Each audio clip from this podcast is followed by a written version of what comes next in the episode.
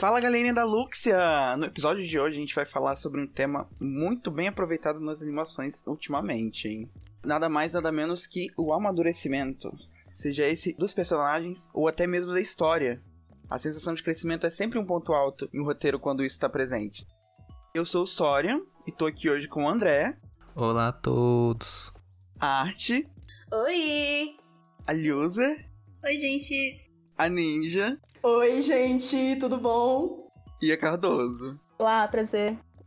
Cardoso que saiu do roteiro e entrou pro podcast pela primeira vez. Sim, é o primeiro dela, é? Amadurecimento, olha aí. Bem-vinda, Cardoso! Ai, meu Deus, meu arco de personagem se desenvolvendo, que felicidade. Sim, E olha, no episódio perfeito pra isso. É a nova temporada da Lux, é o ano novo.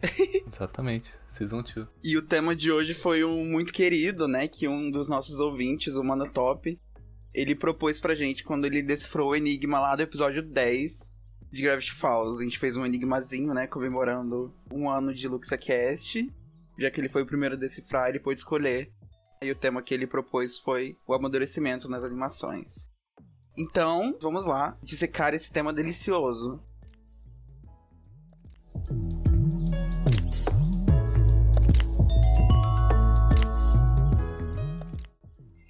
Então, gente, de amadurecimento é uma coisa muito complicada, porque é um tema muito abstrato. A gente pode começar a pensar como uma coisa muito culturalmente localizada. Assim, metendo a carteirinha de antropóloga, né? Porque é pra isso que eu servi no podcast.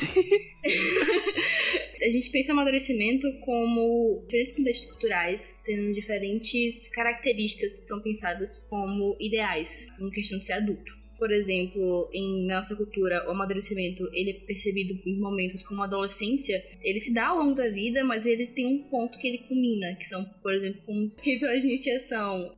O amadurecimento, ele sempre vai ser visto desse lugar de pensar o que significa amadurecer em dado contexto. Tanto que vão ter animações que têm significados muito específicos. E a gente vai estar explorando isso porque, no final das contas, é uma experiência muito subjetiva. Então, cada um vai encontrar um significado pessoal do que significa amadurecer. Também dá pra lembrar que, além do local, o tempo, né? Sim, definitivamente. Antigamente era de um jeito, hoje em dia é outro. É, justamente por ser um conceito muito abstrato, com o tempo ele pode evoluir, né? Pode mudar. Uhum. Há 100 anos atrás, o conceito de amadurecimento pode ser completamente diferente do que a gente tem hoje. Ele é muito relacionado à sociedade em que a gente está vivendo no momento. Então, cada sociedade, tanto em questão de nacionalidade, etnia, quanto tempo histórico mesmo, é, faz sentido ter essa questão de que o que é ser maduro para um menino de 13 anos na comunidade judaica, passando a ser uma pessoa considerada adulta para a religião, e o que é considerado ser uma mulher adulta para o cristianismo. Cada uma tem a sua desenvolvimento, né? Ou a quincenheira, né? Ou aqui no Brasil, festa de 15. 15 né? anos. Ou nos Estados Unidos é 16. A gente vê que tem muito desses rituais, né? Que já demarcam onde que você deveria começar a amadurecer. O famoso vivemos em uma sociedade, não é mesmo? É muito importante lembrar que a gente não tá falando só de momentos tipo adolescentes, a gente tá falando da vida inteira. Você pode amadurecer a sua vida inteira. E hoje em dia na animação a gente vê cada vez mais um processo onde a gente tem animações adultas que estão falando sobre amadurecimento como adulto. BoJack Horseman é uma animação que tá o tempo inteiro trazendo isso. Mesmo que os autores, por exemplo, falem que ele não percebe como um processo puramente de amadurecimento, porque ele acha que BoJack dá muitos passos para trás antes de dar passo para frente. Também é um tema muito necessário, por causa que a gente tem essa ideia de que, ah, quando a gente virar adulto, a gente vai saber de tudo. Não, meu querido, não, não chegou nem perto. A gente tá tudo perdido igual. a diferença é que quando a gente era pequeno, tinha os pais. Hoje em dia tem o quê? Você se vire, né? Você que lute. É que hoje em dia a gente tem essa impressão de que amadurecimento pode ser uma coisa linear, né? Você vai aprendendo ao longo da vida, mas às vezes você vai e aí você volta, dá uns passos Nossa, pra trás. É uma dança pra vida inteira. É, e você vai aprendendo com seus erros, né? Acho que isso que é o mais importante, assim, que mostra também as animações. E vai crescendo, assim, cria realmente uma narrativa muito interessante pra continuar a história e manter você entretido. E essa questão de amadurecimento e de aprender com os erros é uma coisa complicada, porque em BoJack mesmo, ele, em dados momentos, parece ter aprendido com o erro dele e tal, e consegue lidar com isso, mas vai e volta, a gente tá a cada segundo sendo uma pessoa. Então, às vezes, a gente dá uns passos pra trás, mesmo depois da gente ter falado, nossa, amadureci, passei por isso, aprendi. E aí, do nada, você fala, ô, deslize aqui, foi mal. Acontece demais. Se a gente imaginar o amadurecimento como, tipo, quebra de hábitos, ah, a gente faz uma coisa, a gente percebe que isso é errado. Tecnicamente é um hábito. E quando a gente vai quebrar um hábito, a gente tem que primeiro se treinar, né, pra gente quebrar o hábito. E aí, quando a gente tiver quebrado, a gente fala, ah, beleza, quebrei. Aí, aí que a gente vai voltar. Aí a gente tem que ficar sempre, né, dando o famoso um passo pra frente para dar dois para trás para voltar, né? I get knocked down, but I get up again. Gonna have a gonna suck me down. É assim. Exatamente. Chambalomba. Exatamente. É muito legal pensar em amadurecimento, especialmente porque ela nem sempre tem a ver com essa ideia tipo, do erro. Também tem a ver muito com aprender a se amar. É aprender a gostar de si mesmo. Uhum. Que é um processo muito importante. A gente passa a vida inteira com essa ideia de que a gente tem que se amar, só que a gente cresce e descobre que, na verdade, a vida não quer que a gente se ame. A vida é feita pra gente não se amar. E a gente tem que estar o tempo inteiro brigando com isso. E é um processo lindo do amadurecimento poder se amar e se respeitar. Sim. Então, uma coisa que eu tava pesquisando pra pauta desse podcast sobre o conceito de amadurecimento é, cientificamente, psicologicamente, também pelo dicionário. Amadurecimento para mim era você agir de acordo com a idade que você tem em determinada sociedade, como você deveria agir. Então, se você tem 20 anos, você deve agir como uma pessoa com trabalho, estudado e tal, e bem controlado, não pode mais agir que nem criança, não pode ser mais egoísta. Só que é bem mais complexo que isso, né? Eu tava vendo que o amadurecimento, ele é muito sobre permitir que as pessoas lidem com as próprias emoções e permitir que elas lidem com as próprias frustrações, porque quando você é criança, você é imaturo, porque você é uma criança que não sabe lidar com seus próprios desejos, seus próprios sentimentos. Né? Um toddler, né? Uma criancinha de 3 anos de idade, aquela criança que Uhum. não sabe porque tá frustrada e aí começa a fazer birra. Uma pessoa que faz birra, uma pessoa que não sabe lidar com as próprias frustrações, é uma pessoa imatura. Isso eu posso dizer com propriedade porque eu sou. É... Também tem a questão do senso de identidade que a pessoa precisa ter, que eu acho que é isso que a Leandro estava falando, que é uma coisa que a gente vai formando com o tempo. Então, para você ser uma pessoa madura, você precisa se conhecer e também conhecer o mundo à sua volta e ser mais empático consigo mesmo e com os outros. Mas Exatamente. é, é muito subjetivo. É Uhum. muito subjetivo. E eu acho interessante essa questão, né, da identidade, porque é algo que a gente vai construindo exatamente na adolescência, né? E é a idade, né, que mais retratam, assim, nos desenhos animados, hoje em dia, principalmente em desenho da Disney, né? Del House, Anfíbia, todos eles, assim, mostram aquela parte ali dos 13 anos que você tá começando a ter uma identidade, que você tá começando a se entender melhor, que você já não concorda com tudo que seus pais dizem, com tudo aquilo que seus pais quiseram pra você. E Uhum. isso vai crescendo, vai construindo seu amadurecer ali naquela parte da sua vida, que é fundamental.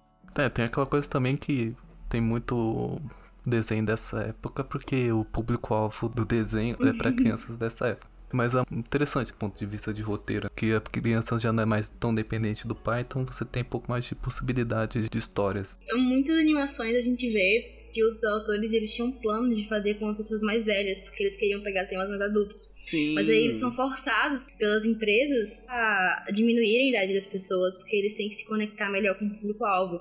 E aí é muito engraçado, porque a gente tem um bando de gente de 13 anos, segundo a Lori, que se comporta com gente de 18.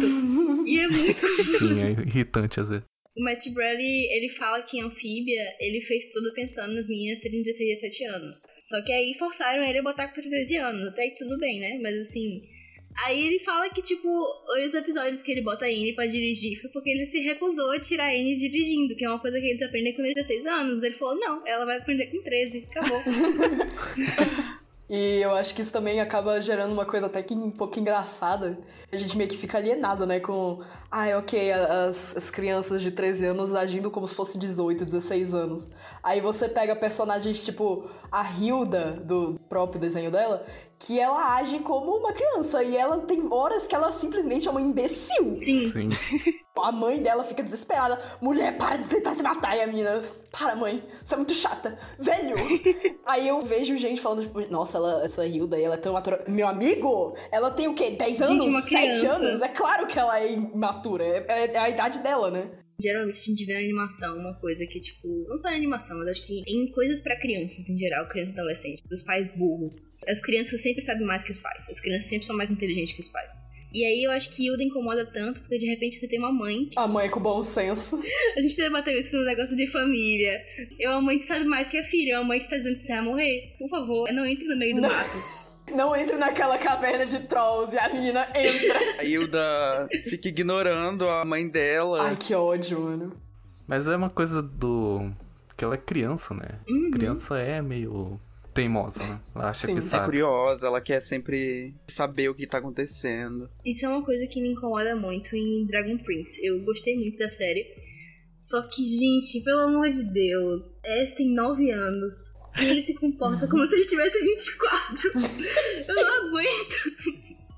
Ele, ele, ele com 11 anos, depois do time skip, soltando discurso. O cara é um diplomata formado, fez relações internacionais, não é possível. Eu achei engraçada aquela cena da criancinha. Tipo, tem aquele rumo de adulto, né? De reis. Aí tem uma que é a criancinha, se não me engano, as duas ainda morreram antes dela, aí ela teve que assumir cedo. Isso. Aí chega o, o conselho e fala: temos que ir para a guerra e não sei o que. Aí a criança fica tipo: não, vocês que lutem. Não, mas essa questão do Dragon Prince é engraçado porque se a gente colocar, que eu tava comentando do tempo, antigamente era isso mesmo, né? Tinha criança que tinha 9 anos, tava assumindo o reino e é isso aí. Tipo o nosso Sim. Dom Pedro II assumiu o reino com famoso. 14. Foi toda a situação que aconteceu, né? O pai do Wes, ele morreu, e- eles tinham que ter alguém pra assumir o trono. E ele assumiu o risco. Faz sentido por causa do contexto, sabe? Esse é outro tema também, né? Crianças que têm que amadurecer mais rápido por consequências. É, por consequências externas. Isso. Perder os pais, tutor. É da hora esse tema. O maior exemplo disso pode ser o Eng de Avatar. Nossa. É diretão, assim. Se é o Avatar, você vai ter que lidar com essa guerra que tá acontecendo. Vai aí, estamos te jogando no mundo, vai ele lá. vai e se congela num iceberg. Ele não entra nesse tema porque ele tem 112 anos. Ele não é mais criança. Aquelas.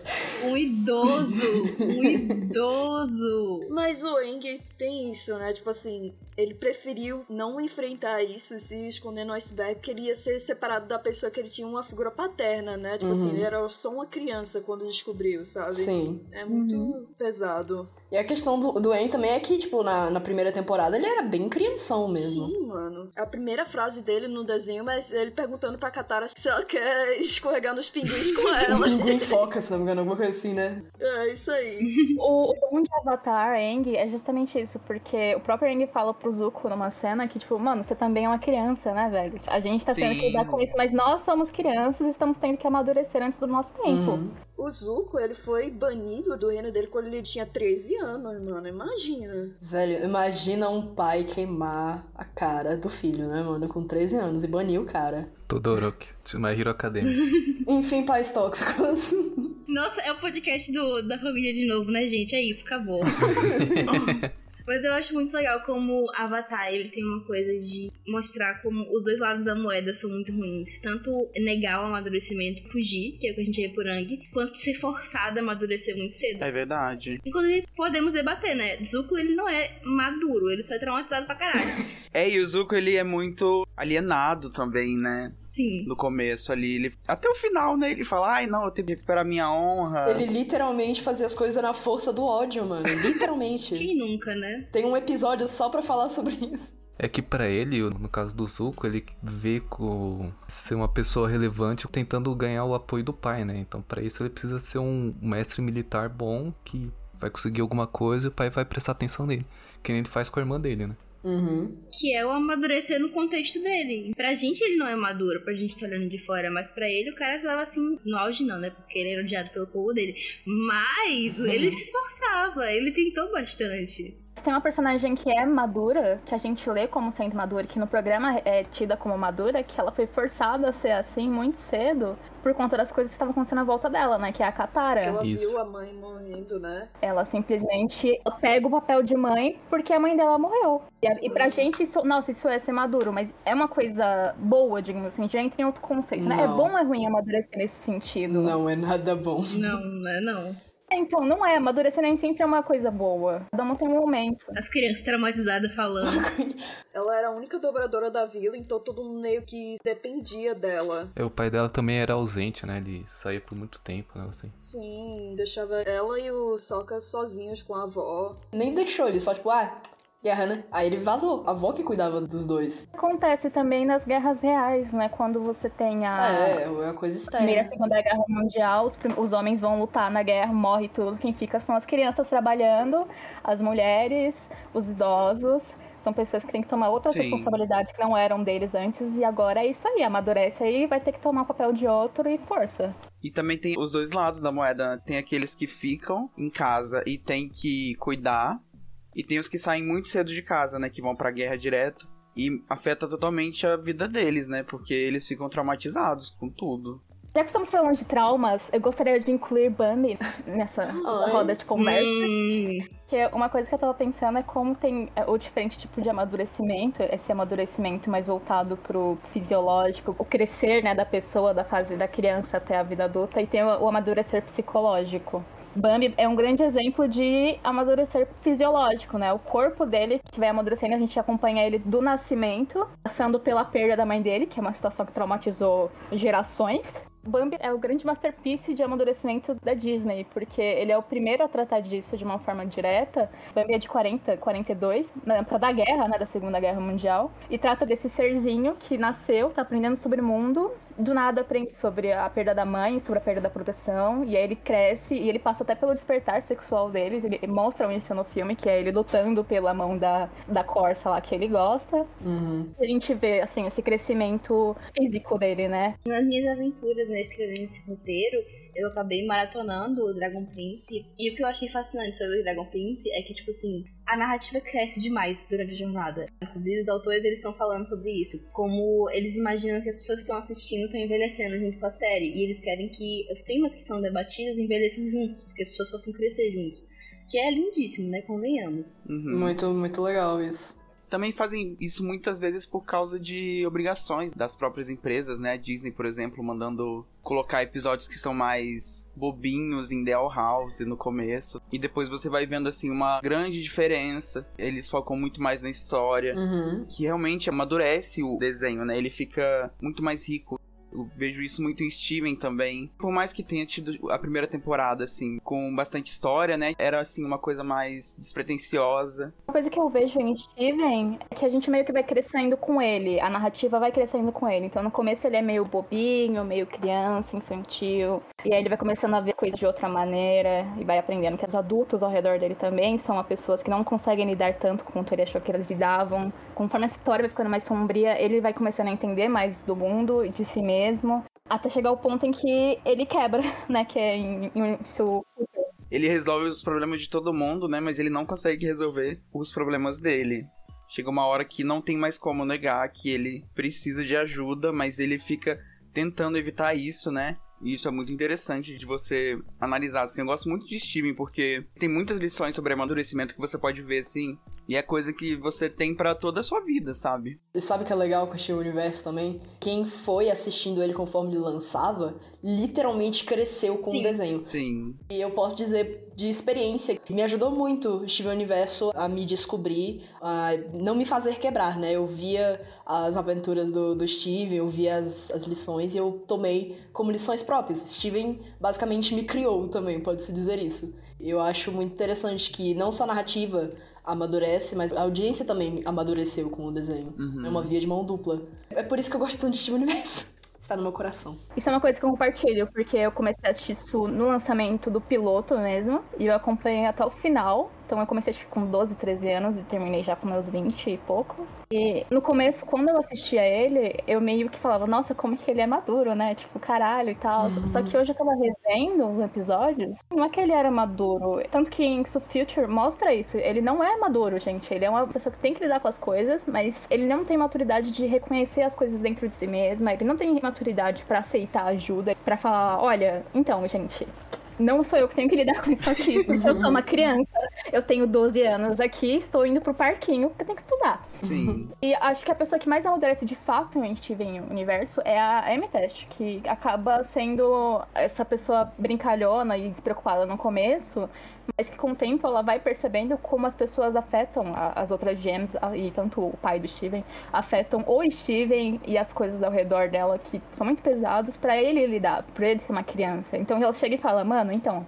eu não vou despejar isso tudo aqui em você porque não é o seu papel lidar com isso. Eu acho que essa foi a atitude mais madura do show, assim. É, Sim. E vindo logo da Ametista, né? é, que o Steven ele fica falando, tipo, ah, eu quero te ajudar. E ela, tipo, não, Steven, você é uma criança, você não pode me ajudar. E falando isso da Ametista, aquele episódio, logo que ele descobre que a Rose e a Pink, ela pergunta pra ele se ele tá bem, não se ele tá preocupado com o pessoal, com toda a crise que formou por causa da revelação, sabe? Eu acho isso muito interessante. Eu interpreto que o Steven ele cresceu no meio de um monte de gente quebrada. E aí ele meio que começou a meio que virar uma esponja pra essa galera quebrada. Ele falou, mano, eu vou consertar tudo. E aí ele foi e ele começou a virar o terapeuta das pessoas. Com o quê? 12 Sim, anos. ele tem que ser a, a base de apoio pra todos, né? É. O Steven, ele dá valor a si mesmo no momento que ele pode oferecer valor aos outros. Então, pra ele, o que ele pode oferecer aos outros é tudo que ele tem. E eu acho que grande parte do processo do Steven é descobrir que, na verdade, ele não precisa estar dando o tempo inteiro pros outros. Ele pode estar se preservando também. A existência dele não depende dos outros, né? É. Ele pode ser ele mesmo. Por isso que ele no final ele até sai, né? Ele sai de todos. Ele vai seguir a própria vida. Eu acho que também nessa questão da narrativa amadurecer, né? A gente tem Anfíbia, né? Que a gente tava falando. O começo é tão bobinho e você vai vendo que no final é, vai ser um processo gradual. Sim. Steven Universo andou pra que Anfíbia pudesse correr, mano, em quesito de acabar comigo, porque misericórdia. Foi um negócio assim no momento certo. Eu acho que em Anfíbia, quem mais amadurece de todos, eu acho que é o Sprig. Nossa. Porque no concordo. começo ele era bem crianção, ele queria se provar. Não tem um, um dos curtas de Anfíbia que o próprio Sprig fala que, tipo, Annie, eu acho que essa história é sobre mim, porque eu sou o garoto ordinário que achou uma criatura. eu eu lembrei desse momento. Anfíbia realmente é um outro tipo de, de amadurecimento, né? É de relacionamentos, eu diria. A grande lição, a lição final do desenho é que pessoas vêm e vão e tá tudo bem. Tipo, não é o fim do mundo quando você perde uma amizade. E, nossa, eu, eu vou chorar se eu continuar falando Nossa, mano, disso. mas- pensei agora no final, eu quero chorar de É novo. oficial, você começou a falar e eu pensei, gente, se eu pensar muito em Sasha, eu vou começar a chorar na gravação, não é possível. Cara, tem um áudio de Blue que me quebra também. Toda vez que eu tô mexendo no TikTok e aparece, eu começo a chorar, que é o. Ah, eu esqueci, mas é, é um áudio muito bom. Tá, tá no TikTok inteiro. E é muito bonitinho. Eu não sei se alguém aqui assiste, mas é o episódio da, do acampamento. Sobre amadurecimento através das relações, eu tava lembrando de um anime que é Anohana. Hum, bom. É isso aí, é amadurecendo através das relações. Você vê um cara que ficou preso na infância, perdeu a amiga e ele- a família dele se desestabilizou. As amizades elas foram desfeitas. E, e o anime não mostra a amizade sendo refeita como ela era, mas ela se reformulando pra encontrar com que eles se tornaram de fato como pessoas, assim. É uma história muito bonita, né? Sobre aceitação das mudanças e sobre aceitação de que as coisas acontecem, a gente precisa lidar com isso, a gente precisa reconhecer que as coisas mudam, aceitar isso, lidar com isso da melhor forma que a gente conseguir, reconhecer nossos sentimentos, reconhecer os sentimentos dos outros, sabe? Toda essa questão de se autoconhecer e- e conhecer o próximo e empatizar consigo mesmo e com o outro sem invalidar nenhum dos dois. Eu acho que isso é, é o máximo de, de amadurecimento que existe, assim. Bom que você falou de anime, porque tem muito anime que fala de amadurecimento, né? Um recente que acabou de acabar é o Mob Psycho, não sei. Sim, nossa. Que a gente acompanha o, o Mob, né? Desde que ele é uma criança cheia de trauma. Até o que o final é tipo quase Steven Universe Future, né? Que ele tem que lidar com o demônio interno e se assumir como uma pessoa completa, né? O lado dele paranormal e o lado dele de adolescente normal. É um bom exemplo. A gente tem um- uma teoria que é a jornada do herói, que é um cara que ele fala que várias mitologias e várias histórias elas seguem o mesmo padrão, a mesma cronologia em termos do que deve acontecer na história. Desde o começo, que é o status quo, até como o herói vai interagir com as coisas ao redor dele e voltar para esse mesmo lugar. E aí a gente vê que, na verdade, a jornada do herói acaba falhando muito, porque a gente descobre que tem várias outras formas narrativas de falar sobre amadurecimento que estão fora dessa ideia ocidentalizada. E a gente vê muitos animes que mostram o quanto amadurecer, na verdade, é muito mais complexo do que essa ideia que a gente tem, sabe? Eu fico pensando muito nos filmes da Ghibli. Eu sou apaixonada pelos filmes da Ghibli. Estou aqui representando o Luquinhas, que queria falar dos filmes da Ghibli. pra mim, assistir filmes da Ghibli foi muito formativo, porque eu vi quando eu tava crescendo e a maior parte dos filmes da Ghibli são sobre crescer, são sobre ter momentos e ter episódios, ter, passar por situações que forçam você a repensar a sua vida. E é um crescimento que é muito diferente, muito sutil. E eu acho que a gente vai encontrar em várias narrativas pelo mundo diferentes formas de retratar esse amadurecimento, esse crescimento. É uma coisa muito linda, porque a gente vai descobrindo novas formas de crescer. Mas eu tenho uma provocação sobre a questão da jornada do herói.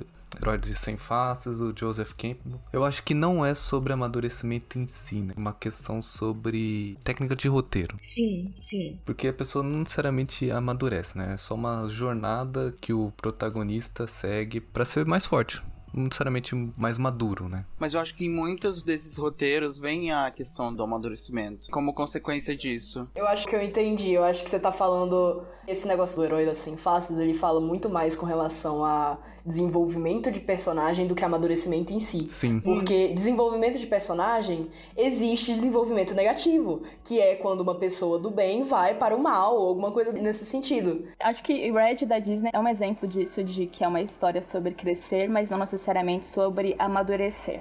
Red me mostra essa passagem dessa menina para a fase da, da, adolescência, a puberdade, né? Uma grande representação da uhum. puberdade. Uhum. Mas se você for reparar, ela não muda, ela não, ela não amadurece de fato, emocionalmente, psicologicamente. Ela começa a soltar as asinhas, como os idosos falam, né? Pra, pra questão da mãe dela, tipo, falando, não, eu sou essa pessoa, e nesse sentido tem um certo amadurecimento. Mas o filme é, é muito mais essa questão de, da, da, transição de criança para adolescente no sentido fisiológico do que é emocional, do que, é, do que um desenvolvimento de fato a personagem. É verdade. Eu acho que é o Common Innovate nesse caso. Tem dois termos que eu acho que também encaixam em Red, que é o desenvolvimento estático de personagem. Que é o personagem que ele não necessariamente desenvolve, mas ele ajuda os outros a desenvolverem ao redor dele, entendeu? Tem o desenvolvimento linear e o estático. Nesse caso, seria o desenvolvimento estático de um personagem, que seria a Mei Mei, né? Que ela, ela tem lá um, um, certo arquinho dela lá, que ela, tipo, ah, ok, não sou mais criança, agora eu sou um adolescente. Mas quem mais muda mesmo é os personagens ao redor, que deixam de ver ela como uma criança e falam, ah, ok, agora é um ser humano próprio, eu não devo mais agir como se ela fosse uma extensão minha, né? Eu tava vendo uma coisa muito legal sobre isso, sobre como em séries de comédia, em séries episódicas, os personagens não podem crescer, porque a série tem que ter repetição. Então, por exemplo, os Simpsons, ele tem personagens onde os personagens não amadurecem. Eles têm que estar o tempo inteiro se repetindo porque senão a fórmula do show acaba. Uhum. E é muito interessante explorar as consequências de lore disso, do que significa o fato de que os Simpsons estão no mesmo lugar há milhares de anos, se eles lembram todas as aventuras dele. É muito complicado, né? Do que significa o fato de que os Simpsons vão, tipo, ir para sempre sem sair do lugar. Isso é muito legal. E quando tem um avanço, né, na história e nos personagens, é um evento, né? Você Sim. tem, sei lá, Gumball. O Gumball começa a namorar com a Penny que vira um plot point, né? Porque a partir dali a Penny já tá fora da casca dela, ela já vira aquele monstrinho que ela é. Assim como todos nós. E continua no restante da, da série inteira isso. Eu lembrei daquela cena quando ela sai da casca, aí o pai vê ela e ela fala: Olha o que você fez, você transformou ela nessa abominação horrível, ninguém mais vai querer falar Aí Sim. depois ela sai voando assim, ele fala, mas o que aconteceu? Nossa, nem sei o que aconteceu, você acabou de humilhar. O que foi que eu fiz? Eu tô dizendo que esse episódio vai virar o um podcast sobre família de novo. Eu tô dizendo. Tem quase todos aqui. Ai, mano.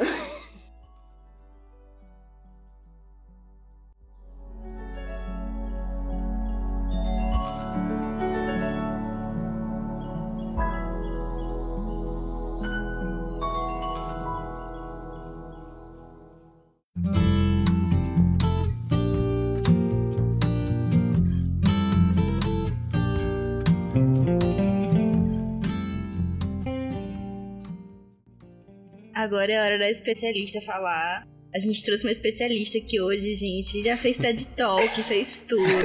Oi, gente, tudo bom? Ai, gente, vocês ficam falando assim, eu fico sem graça. Fala, abra seu coração. Mas então, gente, eu acho que a gente podia falar um pouco também sobre design de personagem, que é um elemento muito interessante de. É um elemento muito interessante, ponto, mas também serve para entrar aqui na conversa. Porque, beleza, a gente tem o desenvolvimento de personagem psicológico, que, ok, a gente entende, ok, o Steven Universe ele tinha lá os red flag dele, mas eu acho que é muito interessante quando um show ele usa do design de personagem para simbolizar uma jornada de personagem. A gente tem, por exemplo, o Planeta do Tesouro, que tem o, o, protagonista. Ele começa com uma roupa fechada, uma jaqueta, assim, roupa preta, tudo fechadão, que é para mostrar esse lado dele, assim, de ai, não quero conversar com ninguém, ninguém me entende, de aborrecente, sabe? Aí, conforme. Emo, emo. Emo, emo, exatamente. E aí, conforme ele vai passando a história, ele vai ficando com uma roupa mais clara, que é para simbolizar justamente essa abertura dele. Se não me engano, uma cena que me marcou muito foi quando eu notei durante o. Como que fala? Que é quando não tem diálogo. É, é basicamente várias ceninhas. E aí eu, eu, eu, percebi que ele, ele tinha tirado a jaqueta. Ah, eu sei qual é a cena. É uma que tá tocando uma música de fundo. Né? Montagem? Montagem. É uma montagem. montagem, isso, que é quando aquele androide lá ele começa a meio que virar uma figura paterna pro moleque. Aí eu percebi que ele tinha tirado a jaqueta. Ele tava com uma roupa diferente, uma roupa mais aberta. Aí eu falei, meu Deus, que incrível. E foi assim que comecei a me interessar por design de personagem. é um tema interessante quando você tem, assim, uma ferramenta visual para simbolizar essa jornada do, do, personagem, né? É, Steven tem isso com as fusões, né? Que você. Sim. Fusão não, perdão. Como que é o nome, gente? As regenerações. Regeneração, isso. Steven tem isso com as regenerações também, que os personagens eles crescem, né, com as regenerações, eles aprendem com os erros deles. E você pode notar isso nos visuais deles, né? Que vão ficando cada vez mais ricos. Sim. Até chegar no Future. Que eu não concordo, né, com, aquele, com aquela bagunça que é os designs de Future, mas assim, é algo, né? A gente vê ali a Peridot já com a estrelinha das Crystal Gems, a Lápis Lazuli. Eu gosto dos designs de Steve Universo Future. Tem uns que eu acho muito exagerados, sabe? Tipo assim, aquele óculos da Garnet. Ai, pelo amor de Deus. É uma popstar, ela tem um óculosinho. eu acho estiloso. Mas é muito bacana e você também vê isso em filme, né? Como você estava falando. Especialmente, né? Eu não posso deixar de falar porque todo mundo fala disso, desse filme que é o Aranha Verso. Ah, que mano. você tem o Miles com menos frames que o resto do filme. E no final ele tem os frames igual o restante do pessoal, porque ele cresceu e ele amadureceu. E o design né, do filme simboliza isso, dando mais frames para o personagem na animação. E é uma ótima maneira de mostrar, né? É. A questão do Aranha Verso também que é outro exemplo de usar a roupa para simbolizar o psicológico do personagem. Porque no início, quando ele ganha os poderes lá, ele compra simplesmente uma roupa de Homem-Aranha. E isso demonstra como ele tá querendo imitar o Homem-Aranha mesmo. Ele não quer ser a versão dele própria. Com o tempo, ele vai criando a própria identidade. Ele fala: Não, eu sou o Miles, então eu vou ser meu próprio Homem-Aranha. E aí ele faz a própria fantasia de Homem-Aranha dele. Ele cria a identidade dele, né? Exatamente. É. É, tem até aquela cena bonita lá dele pulando do prédio, botando a máscara. Ai, aquela cena é maravilhosa. Sim. Ai, arrepios, arrepios. Arrepios. Encanto também tem algo assim com a Isabela, né? Ela muda de roupa no final para demonstrar que ela aceitou como sendo ela mesma e não é mais o que a, cor dela quer que ela seja. Nossa, sim, é que ela fica com a roupa toda cheia de tinta, né? Sim, um rosto mais escuro, mais dark. Mas também pode ser, além de, obviamente, o passar do tempo, né? O personagem fica mais cara de velho, tipo como treinar seu dragão, né? Que cada filme é diferente. Tem, por exemplo, quando o personagem recebe alguma cicatriz, alguma coisa, isso simboliza alguma coisa que afetou Nossa, a própria sim. identidade dele. Sim. Isso tem muito nos desenhos de hoje em dia, né? A gente tem a, a cicatriz da Sage, que ela conseguiu num episódio que ela vai pra ilha.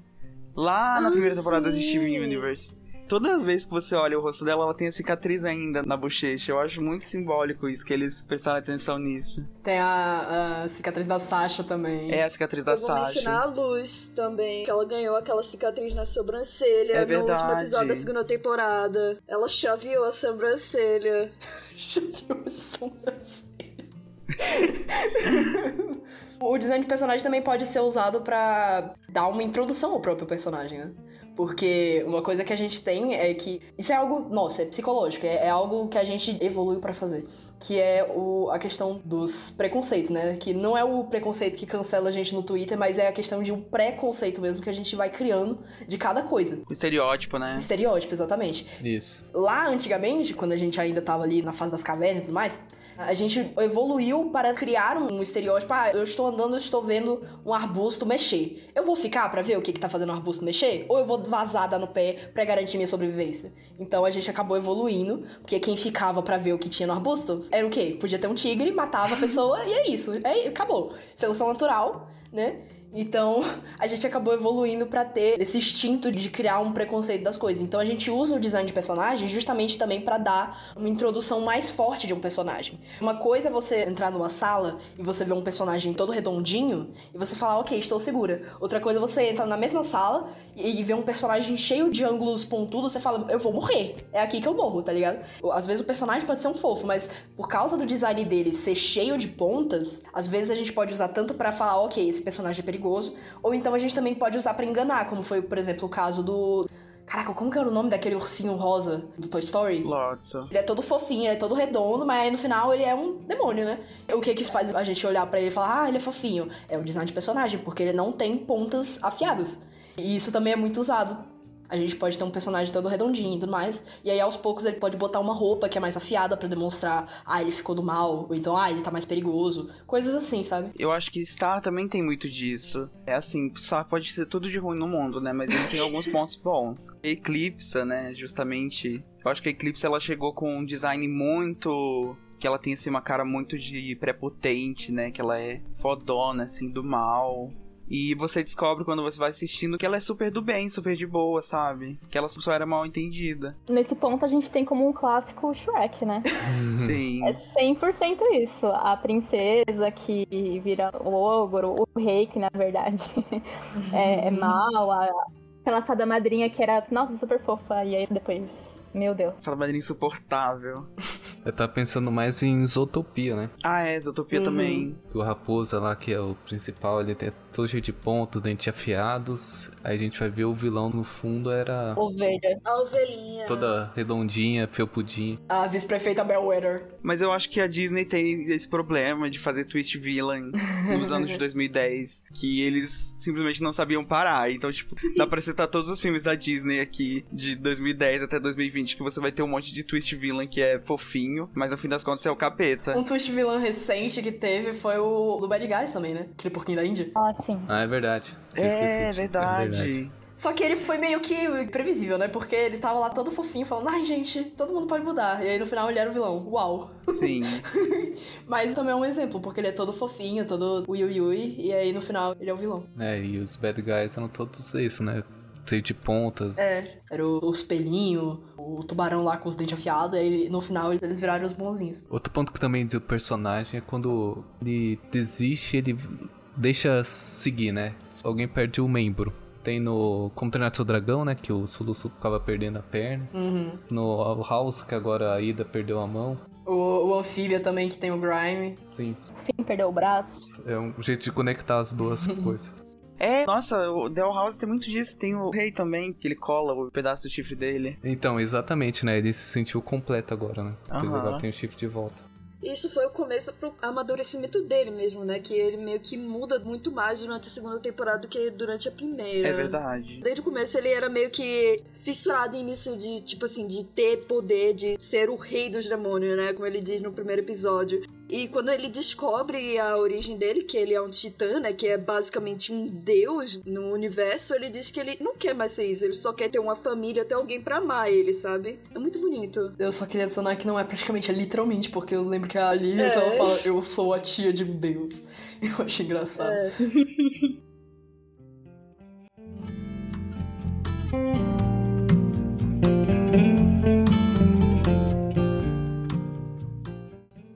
E a gente tem também, né, principalmente nas animações adultas, o crescimento na idade adulta em contrapartida ao amadurecimento na adolescência, né? Jack Horseman é a maior questão do arco dele. Acho que os personagens que mais se desenvolveram, que mais amadureceram quanto adultos foram o Todd e a Diane. Uhum. Eles aprendem a se aceitar, a questão da auto-identidade, ela se sobressai bastante nesse quesito assim como das relações com as outras pessoas, de impor limites, essas questões mais subjetivas, né, que não demonstram crescimento físico ou mesmo aparentemente assim emocional tão claro, mas é, é bem subjetivo. É, se você prestar atenção, você percebe essa evolução. E o bom do BoJack, né, é que assim, em todas as temporadas você consegue ver um pouquinho de evolução de alguma das partes. Eu acho muito bacana que é uma série assim que tava em constante evolução, né? Muito mais, muito além do, do principal, do BoJack. A questão de crescer, o BoJack fica até meio que pra escanteio em comparação com os outros personagens, porque ele continua Sim. retornando a vários padrões muito facilmente. E aí muita gente fala, tipo assim, não, ele na verdade é representação de como todos nós podemos errar. E eu acho que isso é muito interessante porque fala muito sobre como a gente tem essa dificuldade em reconhecer pessoas que cometem erros e a gente Fica procurando desculpa, né? Sim, e a gente escolhe o que é o amadurecimento. A gente teve debates aqui hoje sobre como, por exemplo, certas personagens amadurecem, certas personagens não amadurecem. Mas quem tá decidindo que é amadurecimento agora é a gente. E no final se mostra quanto o objetivo é você olhar pro personagem e ele tá continuando cometendo o mesmo erro e você dizer, não, ele tá amadurecendo. De alguma forma ele tá. Eu disse que ele tá, então ele tá. Uhum. Outro que mostra muito isso, eu não queria entrar nesse assunto, mas meu Deus, Rick Mori. Isso, eu tava pensando nisso. É que no Morty tem a questão da terapia da terapeuta, né? Se o seu personagem passa por terapia e melhora a sua personalidade, isso seria um amadurecimento mesmo? É, eu acho que aí cabe. Isso é uma coisa que me incomoda muito, gente. Minha mãe é psicóloga, então ela aprende por osmose coisas de psicologia. Mas, tipo, é muito incômodo porque você tem várias coisas que são tratadas como amadurecimento, mas que pragmaticamente falando são só bobajadas, entendeu? Tipo, muita gente não sabe representar a terapia direito na animação. E aí terapia fica um negócio super estranho. E aí eu acho que Rick Mori ele representa a terapia muito bem, mas ao mesmo tempo a gente não pode julgar só o fato de ser terapia, porque a gente fica pensando, o que, que significa amadurecer então, se eles não estão representando a terapia direito? Mas eles estão dizendo pra gente que isso é um amadurecimento, que isso é um crescimento de personagem. É, eu via muito em Steven Universo, pra falar a verdade. Essa questão de romantizar o Steven, ai não, ele tá lidando com todos os problemas das gems e isso é o desenvolvimento de personagem dele. Não, é um trauma. Ele tá respondendo a um trauma que ele tem, que é basicamente todo mundo tá quebrado, ele não consegue ter um modelo de um adulto saudável, então ele meio que falou: ok, se tá todo mundo quebrado, então eu vou virar aqui a solução. Uma resposta de um trauma. Isso não é desenvolvimento de personagem. Eu queria saber o que vocês acham com relação a isso, sobre desenvolvimento de personagem versus trauma.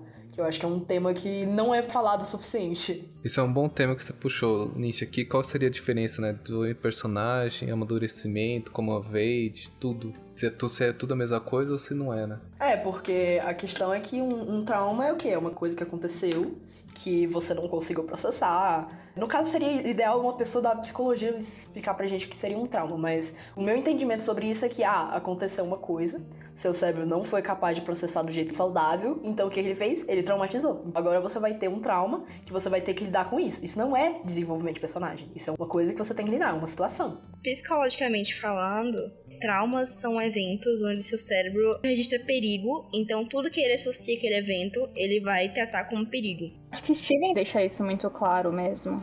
A formação do trauma do Steven é como ele lida com o problema que ele é apresentado, né? O trauma, então, seria a forma como ele tem que lidar com os sentimentos da James e das outras personagens, resolvendo os problemas dos outros. O trauma, de fato, dele, a consequência do trauma seria representado em Soul Future, a ansiedade dele, né? Aqueles ataques dele. Uhum. E a resolução desse trauma, ela não aparece de fato, mas acontece o desenvolvimento no reconhecer que isso é um trauma, aceitar ajuda. Aí vem o desenvolvimento de fato, né? Vem o É amadurecimento. verdade. Sim. A mesma coisa com o BoJack Horseman, porque ele tem o trauma, que a mãe dele tratou ele mal quando ele era criança e tal, e alcoolismo e blá blá blá, mil e uma coisa, porque o BoJack é todo fudido. E ele não aprende a lidar com esse trauma, ele só vai revivendo esse trauma conforme a vida avança e quando ele tenta mudar, ele acaba voltando.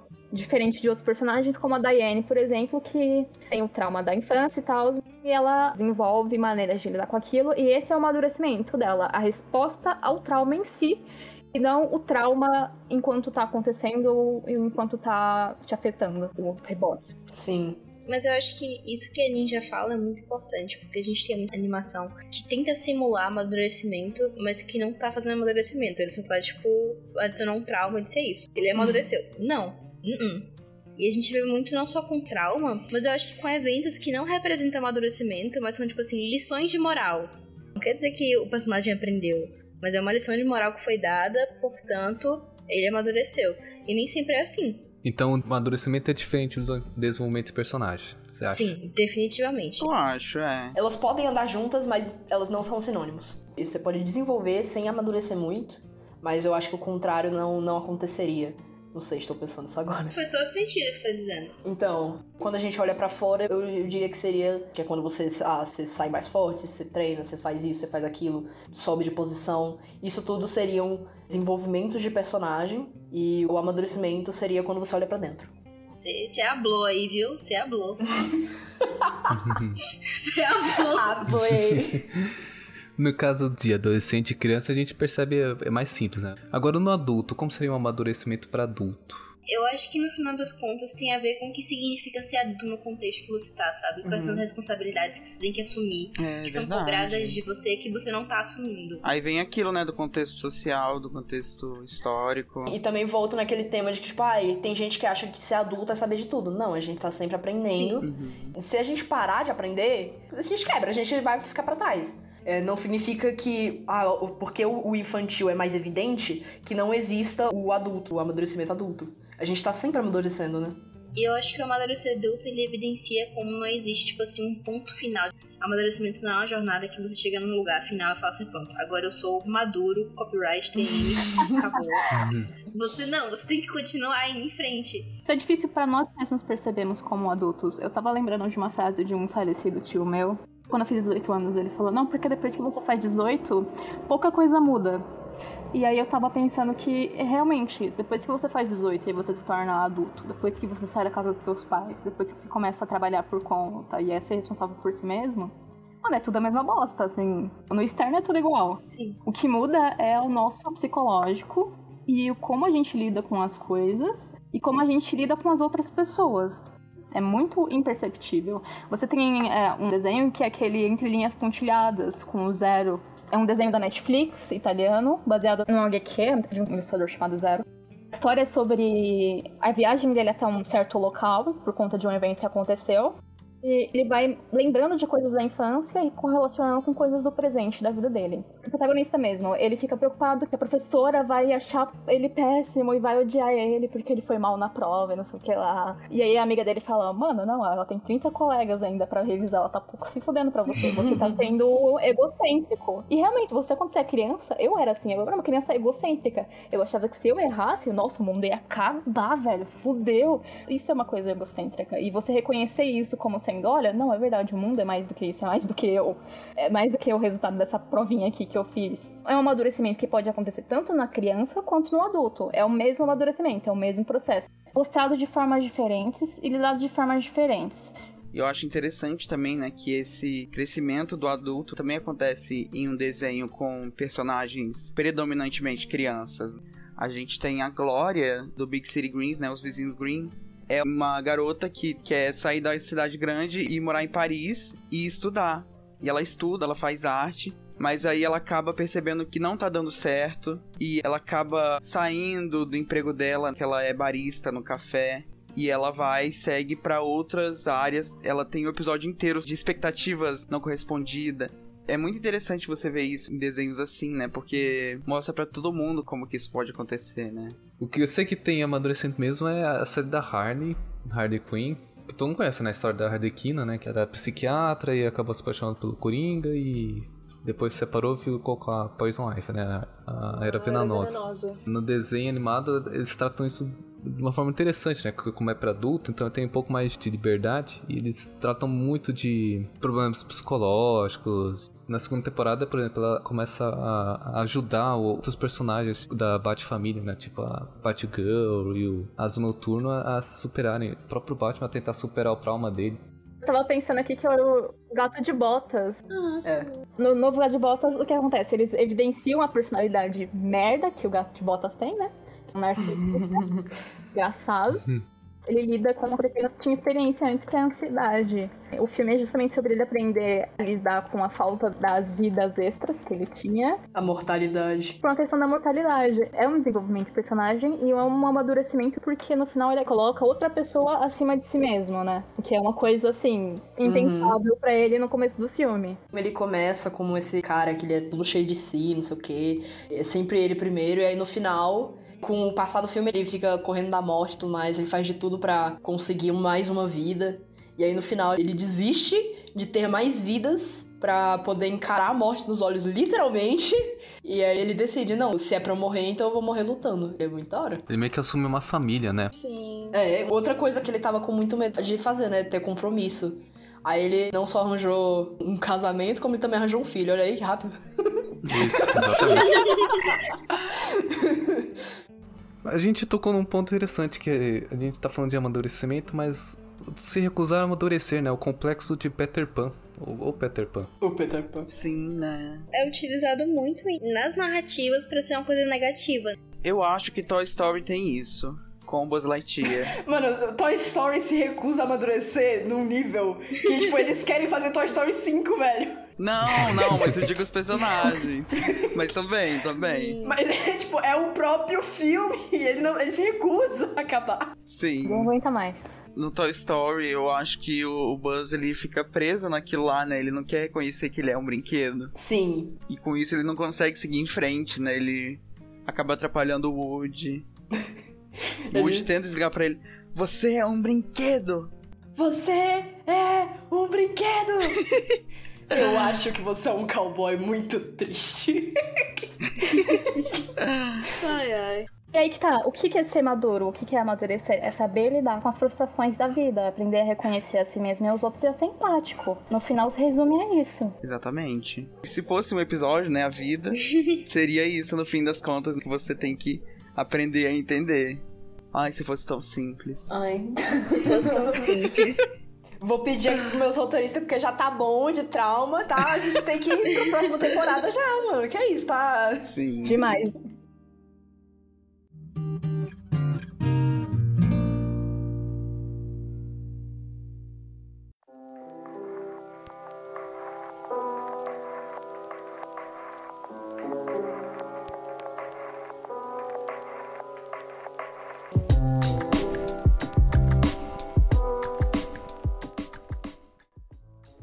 Isso, galerinha. Eu acho que a gente pode finalizar o podcast aqui. A gente teve essa ótima discussão sobre amadurecimento, que é uma coisa que depende muito da história que vai ser contada, né? Depende muito de como querem que ela seja contada, do que tá acontecendo, do contexto. Existe de diversas formas, na adolescência, na idade adulta, a gente sempre continua amadurecendo. E é muito legal que as animações mostram isso. Eu acho que no fim das contas é sempre uma lembrança pra gente que a gente pode amadurecer, pode crescer e mudar. A gente pode tomar o exemplo das animações. A mudança e o amadurecimento, eles são possibilidades que se a gente quiser e a gente tomar as escolhas certas, a gente pode ser as pessoas que a gente quer ser. Uhum. Nem sempre a gente escolhe, mas a gente pode escolher um pouquinho. E isso que a gente pode escolher é o que a gente pode fazer diferença. Acho que eu só complemento dizendo que amadurecer não é fácil, é um porre. Você deixa um lado seu para trás. É horrível. Você deixa o seu lado criança para trás, o seu lado que é não só inocente, mas espontâneo e talvez mais aberto pro mundo, assim, e você começa a se impor limites. É, é, acho que no final amadurecer é isso, é impor limites a si mesmo e ao mundo e a, a forma como a gente interage um com o outro. Espero que vocês tenham gostado do podcast. Deixe aqui nos comentários suas opiniões, manda no Twitter, no Instagram, nós sempre lemos e adoramos quando vocês se manifestam. Deem tchau aí, pessoal. Obrigada pela sua companhia hoje. Eu sei que vocês não estão acompanhando presencialmente, mas a gente faz esse tipo de coisa quando tá gravando um podcast. Muito obrigado! Sempre há tempo pra gente melhorar, né? Isso eu acho que é a principal coisa que a gente pode tirar, de, não só desses desenhos, mas de todas essas histórias. E se tem um amanhã, tem tempo para mudar. Então não é.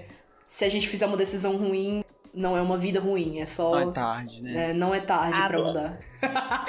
For lá, eu vou começar a rir, velho. Desculpa. Obrigada por escutarem o episódio. Eu sei que eu tava mais quietinha aqui, mas eu fui muito honrada de ter participado desse episódio. Eu acho que eu compartilho o sentimento. O meu primeiro podcast, eu tô muito feliz de ter participado. Eu agradeço a oportunidade que vocês me deram. Tô muito feliz. Uhul. Uhul. Eu gostei bastante do tema, que não sei quem foi responsável pela escolha, mas meus parabéns, porque é um tema bem interessante. Mano top, ele sugeriu. Ano top, meus parabéns. Foi genial aí, você. Você mobilizou a gente. Sim. Finalmente um tema que eu consigo ter alguma propriedade de falar um pouquinho. Mas também não precisa fazer cerimônia para sugerir. Eu acho que se tem algum que o povo realmente queira, pode mandar mensagem, que se for um tema da hora, a gente pode até fazer. Muito obrigado por mais um episódio. A gente tá tentando realmente fazer um por mês. vamos lá, vamos ver se a gente consegue. Foco na palavra tentando. Agra...